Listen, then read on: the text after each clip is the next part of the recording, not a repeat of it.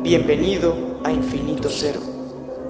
Ser humano, alienígena, reptiliano. Quien sea que escuche ahí en el extenso cosmos. Bienvenido a este espacio. Este es tu espacio. Aquí podrás encontrar temas sobre cómo encontrarte a ti mismo. Encontrar todo eso que estás buscando en la vida.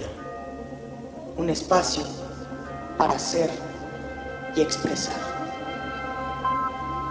¿Estás listo para existir?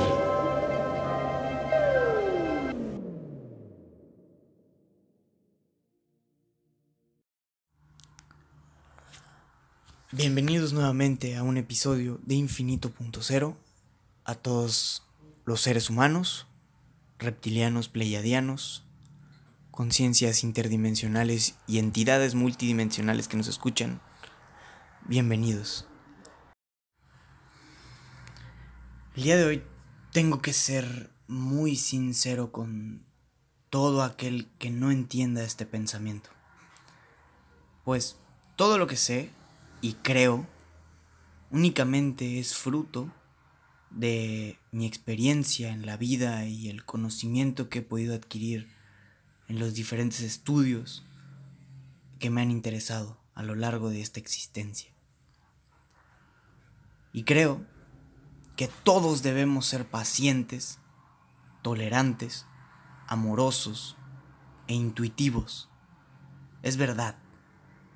Sin embargo, por sobre todas las cosas, tenemos que aprender a ser educados con aquellas personas que tienen una educación muy deficiente. Y visto desde mis ojos, simplemente es así. Ese grupo de personas no son conscientes verdaderamente de lo que es la vida eterna. Hay un dicho que dice, ingresa en uno mismo el mismo tipo de vibración que emana. Sorpresa. En definitiva no se trata simplemente de un dicho. Se asemeja más a una ley que gobierna todas las dimensiones desde la primera a la séptima. Aprendí desde hace mucho a escuchar a los seres humanos, a percibirlos como lo que son, a sentir amor por ellos, no juzgarlos, por más complicada que la situación se torne. No debemos juzgar a las personas que tienen poco criterio. Solamente podemos orar por ellas agradecer por su existencia. Ese tipo de personas hacen llorar al universo sin darse cuenta. Estoy hablando de almas verdaderamente dignas de lástima. Pero más nada podemos hacer. Esas almas existen al igual que tú y yo y son seres humanos que únicamente han sido así por toda su vida.